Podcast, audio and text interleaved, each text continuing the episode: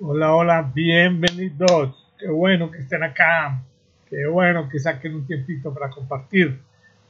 Qué chévere que nos hayan aceptado la invitación y vengan con nosotros a compartir estos minutos de descanso de hoy domingo, 12 el día, precisamente la hora del almuerzo, pero algunos vamos a demorar el almuercito 30, 40 minutos para compartir un tema que nos va a servir mucho, un tema que para emprendedores, empresarios, comerciantes e independientes es muy bueno.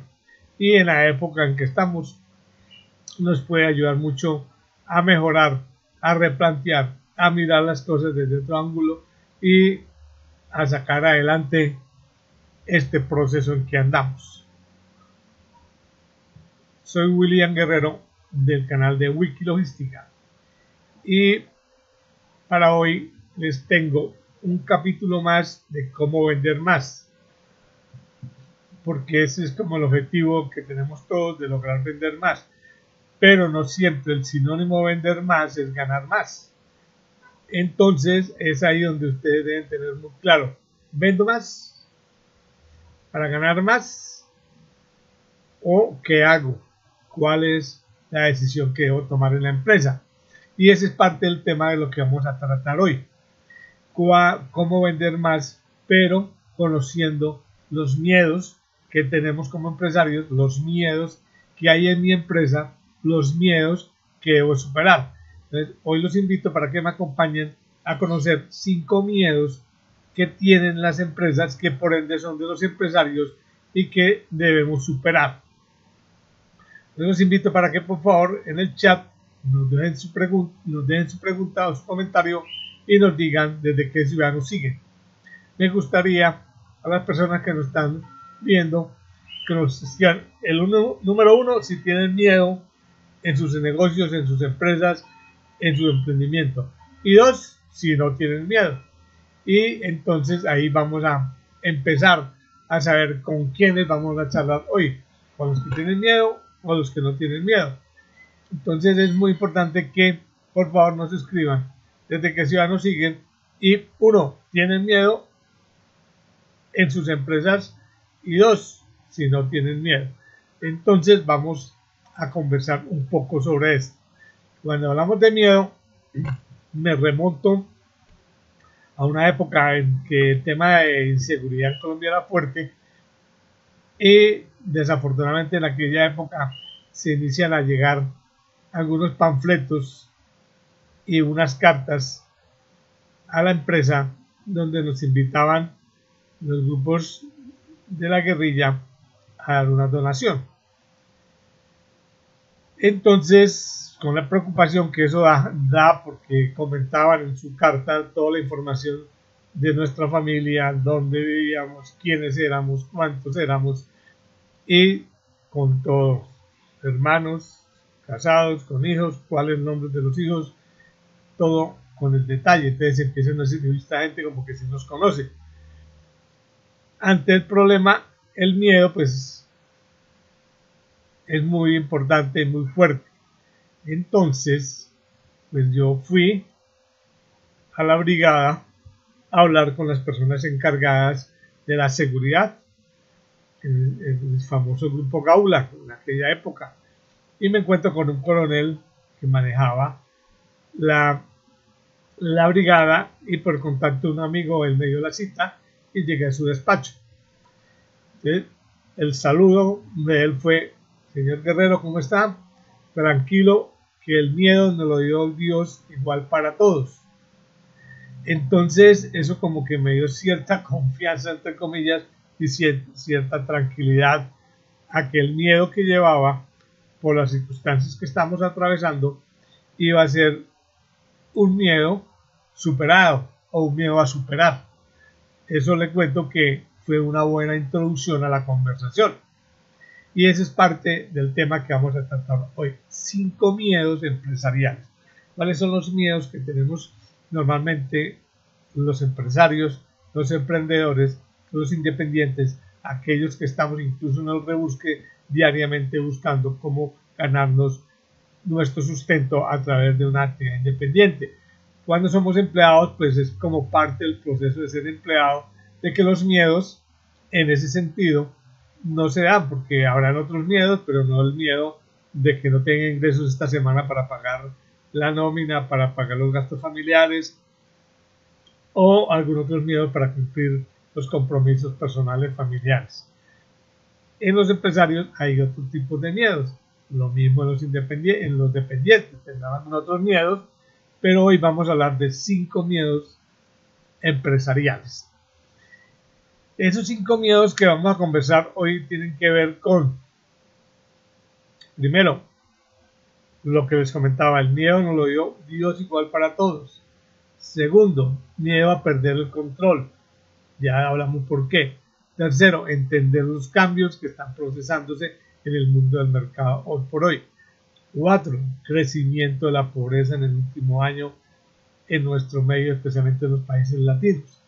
Cinco, cerrar la, empresa. Ese es un miedo que todos no queremos afrontar y que nos parece muy delicado para poderlo lograr. Entonces, con base a estos cinco puntos vamos a conversar y estuve mirando unas estadísticas de la revista Forbes, eh, Forbes, eh, eh, Forbes, Forbes, la revista ay, ay, ay, la revista Forbes, Forbes. A ver, por favor, señor Google, ayúdeme a recordar aquí. Está Forbes, Forbes, Forbes, la revista Forbes eh, saca un, en un estudio que estuve realizando donde habla que el 87% de los mexicanos considera el miedo al fracaso como factor preponderante a no crear su propio negocio. Ese es un tema muy importante, que hay un miedo muy fuerte en muchas personas, y eso nos pasa a muchos, y no solamente en México, sino en el mundo. Y cuando yo tengo una actividad que me da tranquilidad financiera, posiblemente no me da la, confianza de tener lo que yo quisiera tener, que tener una casa con ciertas comodidades, un vehículo de cierto prestigio, de ciertos equipos o ciertas, eh, llamemos, bondades que me da el medio, el sistema donde vivo, entonces no lo puedo tener porque los ingresos no me alcanzan. Pero tengo los ingresos suficientes para vivir cómodamente, vivir en ciertas condiciones, tener la familia en ciertas condiciones. Entonces me da miedo dejar esa, esa, ese momento de confort que tengo, que todos estamos en esa línea de confort y que no queremos salir de nuestra línea de confort, pero no estamos ahí quietos y decimos, no, esperemos aquí, yo no me voy a, exponer a, a, dejar la empresa, o como dicen algunos, a que no esperar que el, que el jefe me eche, sino yo voy a echar el jefe y me voy a independizar, voy a poner un emprendimiento, voy a resolver una idea que siempre la he tenido en mi mente y la quiero sacar adelante y el proyecto lo voy a sacar. Ese temor, ese miedo a perder el área de confort que hoy tengo es muy fuerte para muchas personas que quieren emprender. Y para los empresarios también hoy tenemos un miedo muy fuerte. Tenemos el miedo de que por las circunstancias de la pandemia, si no hemos, podido, no hemos cerrado la empresa por alguna circunstancia, la podríamos cerrar. O las condiciones del mercado no nos favorecen, nos hacen un poco más difícil las cosas. Entonces, esto está haciendo que el miedo a querer, a salir adelante, esté muy fuerte en nosotros y no nos deje como lograrlo. E-, ese primer punto que tiene que ver que el miedo lo dio Dios para todos es muy cierto. Y hoy por hoy los empresarios tenemos esa grave preocupación de qué está pasando en el mundo de los negocios. Permanentemente ya, ya hablábamos que en Colombia se han cerrado más del 30% de empresas en el último año. Eso es un mundo de gente que se ha quedado sin empleo. Y desafortunadamente son empresas pequeñas son empresas que generan empleo. Recordemos que las pymes son las empresas que más número de empleo generan en el mundo. Entonces cierran una, una pyme y se pierden empleos. Y se pierden empleos de clases económicas menos favorecidas porque son las que ganan salarios más posiblemente más bajos o los salarios no son tan buenos como si fueran estar en una empresa grande. Pero antes de que entremos en profundidad, quiero hacerle tres, cuatro recomendaciones. Concentrarnos en lo que estamos hablando, dejar los distractores, solamente tener papel y lápiz para tomar algunos apuntes que consideremos importantes, un vasito con agua para acompañarnos y enviarle a sus amigos o a sus redes sociales el link de las diferentes conversaciones que tenemos para que de esta manera ellos participen. No olviden quienes nos siguen en redes sociales escribirnos desde qué ciudad nos siguen y si eh, escribe el número uno si tienen miedo en sus empresas o en sus emprendimientos o dos si no tienen miedo. Entonces por favor no olviden que nos pueden escribir en las redes sociales, agradecerles a Marta, a Sofía, a Andrea, a Carmen, a Armando, a Luis, que están con nosotros. Y a Yamil, gracias por estar aquí. Y continuamos hablando de la importancia del miedo. Entonces, para poder eliminar esos miedos, tenemos que tener esa capacidad de conocimiento de causa y entender. Y eso es una actitud muy fuerte mental, que es una de las debilidades que tenemos algunas veces, que mentalmente estamos débiles. Y lo cuento por experiencia propia. En una de las primeras empresas que yo tuve, empecé a tener miedo de que las cosas que yo estaba haciendo no eran las mejores, que la forma como lo estaba llevando, a pesar de que ya llevaba cerca de 20 años en la misma actividad y con muy buen reconocimiento, muy buenos ingresos, muy buenos resultados, con unas inversiones importantes en crecimiento, empecé a, tomar, a tener cierto miedo en algunas decisiones. Y busqué apoyo en personas que me dieran como esa capacidad de consultarles y decirles, bueno, estoy pensando en esto, qué opinan y demás, pero cometí un pequeño error. Me fui por profesionales jóvenes, recién egresados, con mucha teoría, con mucho conocimiento, pero nada de experiencia. Es como no tenían la experiencia, los consejos no eran, no fueron los ideales y empecé a equivocarme en muchas decisiones. Que hoy pienso que si no hubiera tenido ese miedo, no hubiese sido ni hubiera sido la necesidad de ir a consultar a ese tipo de personas que no tenían la experiencia. Porque precisamente yo la tenía, pero empecé a tener miedo a aquello que como que uno piensa, hay inseguridad mental y por eso es muy importante que a veces nos apoyemos en el tema de actitud mental positiva, cambio de mentalidad, fortalecimiento mental y todo esto que a veces lo olvidamos y en aquella época pues yo era una persona relativamente joven, tenía un poco más de 30 años, 35 años, pero ya llevaba 20, tenía cerca de 40 años, ya más cerca de 20 años en el negocio con mucho éxito. Entonces, ese es algo que hoy me pregunto y me digo, ¿qué pasó? ¿Por qué el miedo? ¿A qué se debió? ¿Qué coyuntura hubo en ese momento de mi vida que empecé a tener miedo y empecé a equivocarme en algunas decisiones que después costaron mucho. Pero ese es el proceso de la vida. De los fracasos se obtiene el éxito. Un fracaso es el paso al éxito. Un fracaso es el paso a estar un pendaño más cerca al éxito. Es, es el proceso que todos debemos tener, todos debemos conocer y nos debemos ayudar. El segundo punto que debemos hablar hoy es el miedo a perder el control. Aquí de paso les cuento que en mi situación que les estoy comentando también empecé a sentir que estaba perdiendo cierto control porque empecé a delegar. Y algo que yo me había caracterizado y era algo, un plus que tenía, un buen reconocimiento en el medio, eh, y en especialmente con mis proveedores, que eran cierto, cerca de 350 proveedores, que yo era muy buen comprador. Tenía un poder de negociación muy fuerte y un poder de negociación que me ayudaba siempre a hacer una relación muy amistad, muy amigable con el proveedor y una relación gana-gana, pues buscando ciertos beneficios, pero dando también que el otro recibiera sus beneficios. Y esa también fue una de las debilidades que empecé cuando empecé a delegar el área de compras, empecé a sentir que estaba perdiendo cierto poder. que se estaba perdiendo un poder de negociación. Ese fue un miedo que tuve muy fuerte y que estaba perdiendo el control. Hoy por hoy estamos viendo que muchas empresas tienen un miedo fuerte a perder el control porque han tenido, incluso a las malas, que ir a que sus empleados se fueran a trabajar a sus casas. Entonces ya no los ven en la empresa a las 8, las 10, las 12 horas diarias. Entonces está pensando y meditando, ¿será que aquel está trabajando? ¿Será que aquel está perdiendo el tiempo en su casa? ¿Por qué? Porque no ha habido un paso no se dio un paso a paso para llegar allá, sino nos tocó tomar una decisión casi radical e inmediata.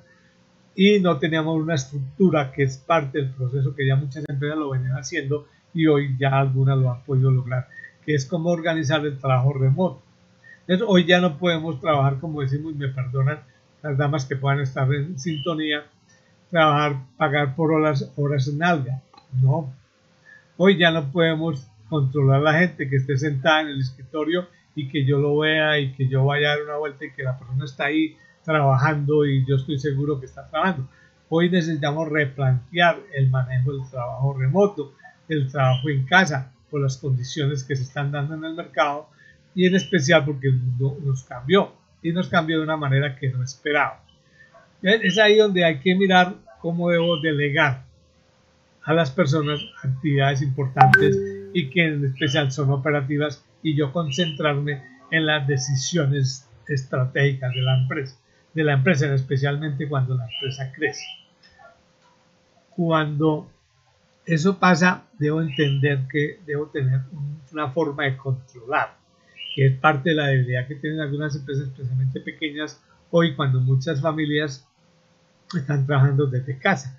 Entonces no hay un sistema, unos software que puedan llevar los controles o por resultados. Hoy tenemos que replantear mucho la delegación a que debo, debo medir por resultados. ¿De qué manera debo tener que, cómo medir los resultados? Debo tener unos parámetros claros y por allá lo hablamos hace varios meses, el tema de las metas. ¿Cuáles son las metas que yo le debo poner a cada empleado que trabaja desde casa y cómo podría hacer eso para poder desarrollar la actividad desde casa? ¿Cuáles son los parámetros? ¿Cuáles son las metas? Y con un cronograma de actividades para el día 1, esto para el 2, para el 3, para los 30 días del mes, estas son las metas a cumplir y debo recibir, eh, debo recibir permanentemente un sistema de información donde ese personaje me está cumpliendo las responsabilidades que se le han delegado y por metas, por metas. Ese es un tema importante para superar el miedo, porque yo ya sé que la gente está en la casa que ya no lo puedo medir por horas de escritorio, sino lo voy a medir por resultados y simplemente él debe estarme, respondiendo e informando de cómo va. Ese es el segundo tema que es el miedo a perder el control y en especialmente ahora que estamos delegando que la gente trabaje en casa por las circunstancias de la pandemia. Pilas con ese punto que es delicado, que es importante y que debemos tenerlo claro de cómo lo voy a no olviden las personas que están en, sintonía, escribiendo en el chat. Por favor, desde qué ciudad nos siguen. Y si tienen miedo en la empresa, con el número 1. Y si no tienen miedo en la empresa, con el número 2. Y si nos quieren compartir cuál es el miedo, pues sería muy chévere para poder aquí analizar y mirar qué está pasando con ese miedo. No olviden que nos pueden seguir en nuestras redes sociales como arroba wikilogística o escribirnos a nuestra página web de wikilogistica.com.co o al WhatsApp que encuentran en pantalla. Muy bien. Entonces, vamos a hablar cuál es el miedo número 3. Entender los cambios. Ese es otro tema también que ya hoy por hoy no podemos hacer las cosas como veníamos haciendo, porque nosotros consideramos que lo hemos hecho bien y que siempre lo hemos hecho bien y que hay que seguirlo haciendo igual. Sin embargo, las cosas cambiaron. Y en esta semana estuvimos hablando de que los famosos millennials y centennials ya están haciendo compras del 30% de sus compras de una manera diferente a lo que lo hacíamos, hacíamos nosotros los mayores e incluso como lo hacíamos hace un año. Entonces, esos cambios yo tengo que entenderlos. Tengo que entender que los jóvenes, que ya son el 30 al 40% del consumo, los que tienen más de 30 a 35 años hacia atrás, de los cuales después de 18 o 20 años ya empiezan a generar ingresos, algunos ingresos importantes y tienen poder de decisión y poder de compra y cambiaron su manera de comprar. Simplemente porque nacieron en la época con el internet a la mano. Un niño de esa época de 5, 6, 7 años ya tenía su iPad, tenía su, su teléfono, tenía su reproductor, de música y cualquier tipo de tablet, cualquier tipo de, de, medio de comunicación que lo hacía nacer inmerso en la tecnología y para ellos eso es parte común. Mientras nosotros los mayores tuvimos que hacer todo el proceso, arrancar desde cero para conocer cuál era el tema. ¿Y cómo hacerlo? Si les cuento, yo cuando hacía quinto y sexto de bachillerato, no habían calculadoras. Nuestros cálculos que tenemos que hacer para algunas asignaturas, trigonometría, física, química y cálculo, lo, haría, lo hacíamos en una regla de cálculo precisamente. Y yo creo que muchos de ustedes, los jóvenes, no la conocen, no conocían una regla de cálculo. Los invito, sobre todo los que estudiaron carreras de ingeniería o están estudiando ingenierías, que busquen qué es una regla de cálculo y analicen cómo hacíamos los, cálculos en la época. Y les cuento que yo era tan acertado en los cálculos que podía tener cuatro o cinco cifras exactas a los cálculos que se hacían ya con las primeras calculadoras que empezaban a llegar y que tenían nuestros profesores. Ese es el tema de entender los cambios. Los cambios se vinieron. Viene la robótica, viene la inteligencia artificial, viene la realidad aumentada. ¿Qué hacemos? ¿Los metemos o nos sacan? Entonces, esa es una de las dificultades que vemos en muchos empresarios que no han entendido a la velocidad que eso viene. Para muchos empresarios, entre esos el grupo de mercado de Bavaria, dicen que en esta pandemia, en tres, cuatro meses del año pasado, cuando arrancó la pandemia, o sea, marzo, abril, mayo y junio, para ellos esos cuatro meses tuvieron que evolucionar las actividades que habían programado para hacer en cinco años, en cuatro meses. ¿Por qué? Porque les cambió y tuvieron que cambiar. Y más para una empresa como Bavaria, que el consumo de la cerveza prácticamente les bajó a cero en algunos sitios de consumo, porque eh, incluso en este momento, después de un año, muchos tabernas, bares, discotecas están cerradas y no pueden disfrutar de esos, de esos sitios de consumo. Por lo tanto, una empresa como Bavaria les cambió el negocio. De pilas, entender los cambios que se avecinan, que vienen, si lográramos leerlos con alguna anticipación, que chévere, importantísimo. Pero listo, si no los podemos leer con anticipación, al menos cuando lleguen los podamos tener en cuenta. El cuarto punto, crecimiento de la pobreza. También se nos crecieron los indicadores de pobreza en este momento, especialmente en Latinoamérica e incluso también en Estados Unidos el crecimiento del consumo para algunos sectores de la sociedad ha bajado porque disminuyeron los ingresos. Y recordemos que cuando disminuyen los ingresos, desafortunadamente las personas consumen menos.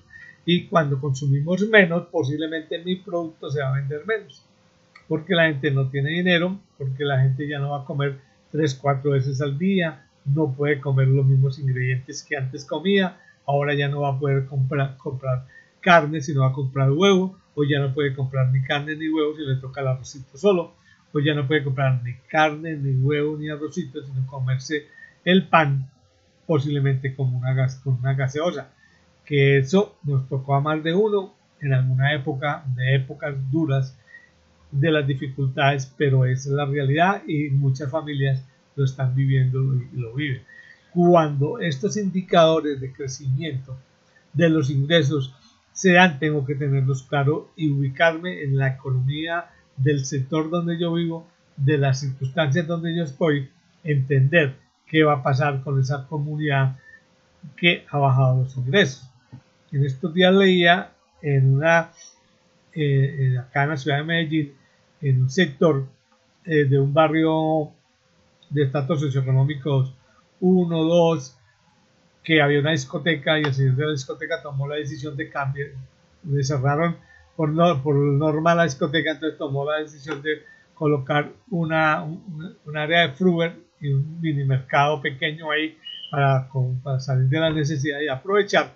Y entendió que en ese sector, esa comunidad, tenía dificultades porque muchos vecinos habían perdido el empleo y empezó entonces a presentar paquetes pequeños con costo en, pesos colombianos entre mil y dos mil pesos porque el poder adquisitivo bajó. Entonces empacó fruta, verduras y hortalizas en pequeñas bolsas de valores de mil y dos mil pesos. Y dice que eso le incrementó la venta y se empezó a distinguir en el sector a pesar de que habían otros negocios con más antigüedad pero que vendían en unidades mayores. Entonces yo no podía comprar sino la libra. Y la libra me valía 3 mil pesos entonces ya no podía comprar porque no tenía capacidad de compra. Y como este tipo de familias desafortunadamente viven lo que se conoce como en el rebusqueo en el día a día entonces si no salen a la calle a hacer su actividad normal no tienen ingresos entonces, como les disminuyó tan fuertemente, entonces tuvieron que cambiar. Pero este personaje tuvo muy claro dos cosas. Que una unidad o una, una moneda, en Colombia hay de mil pesos y hay billetes de dos mil pesos, que son como las que más fluye en ciertos mercados. Esa es parte también de cuando estés decidiendo los precios, tener claro. Porque si pone un producto en 1100 o 1200, la gente no le facilita comprar porque le facilita tener los 1000, no los 1100 ni los 1200, a veces ni porque siquiera hay monedas para dar las vueltas.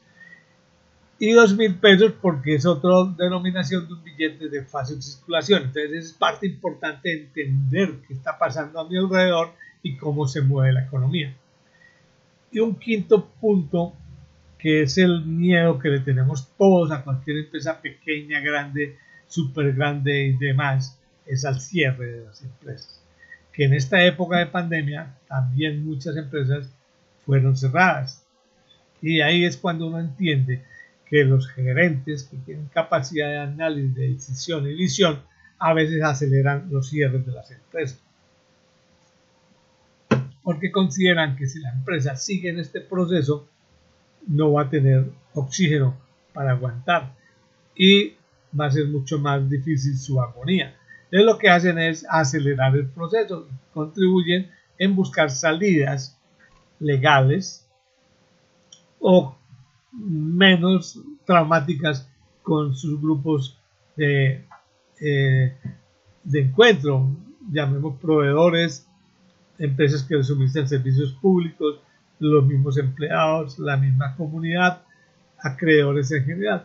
Entonces, el empresario que vislumbra esa situación que no va a esperar al último momento de que le cierre la empresa porque no pudo pagar arrendamientos y lo demás, entonces busca visualizar con cierta anticipación y darle una muerte digna, entre comillas, a la empresa. Y es cuando toma la decisión a través de una figura jurídica, Colombia se llama la ley de insolvencia o la ley de quiebras en otros países, que es una opción que nos da la ley para poder salir en un acuerdo con acreedores y es cuando le podemos decir a los acreedores qué pena, pero desafortunadamente las circunstancias del mercado me cambiaron y en Colombia se han cerrado más del 20% de las empresas, muchas por esta causa, creo que ha crecido como un 60 un 70% el número de empresas que han solicitado la ley de quiebras en Colombia en el último año. ¿Por qué? Porque esa es una acción que muchas empresas encontraron, muchos empresarios encontraron incluso también se permite para personas naturales, porque la ley pues contempla que cuando la persona actúa en condiciones normales e incluso con, con honestidad en el mercado, pero que por circunstancias ajenas a su voluntad, como esta la pandemia, no fue, no fue fácil sacarla adelante y la empresa tiene que irse al quiebre, a la quiebra. Entonces es como parte importante de, de las diferentes acciones que hay que tomar cuando vemos que la salida es cerrar la empresa. Esos son los cinco miedos que normalmente los empresarios tenemos sobre las circunstancias del mercado. Entonces, tenemos primero cinco miedos.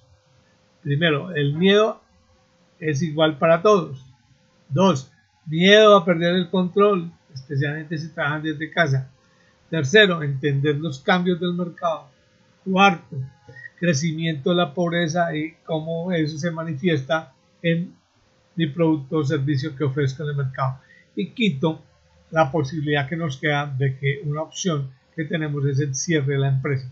Entonces, esos son cinco miedos que quería compartirles en el día de hoy que me parecen importantes que cada uno de nosotros lo tengamos en cuenta desde nuestra empresa, desde nuestro emprendimiento, desde nuestra labor independiente y desde el cargo de gerente, alta presidencia de cualquier empresa que pueda tener dificultades, especialmente en unas circunstancias como las actuales, que hace difícil salir adelante a las empresas. Este es el tema que tenía preparado para hoy. Invitarlos para que el próximo miércoles nos acompañen a las 4 de la tarde con un nuevo tema que hemos preparado sobre cómo vender más. Muchísimas gracias. Soy William Guerrero del canal de Wikilogística. Nos vemos en la próxima. Adiós, adiós.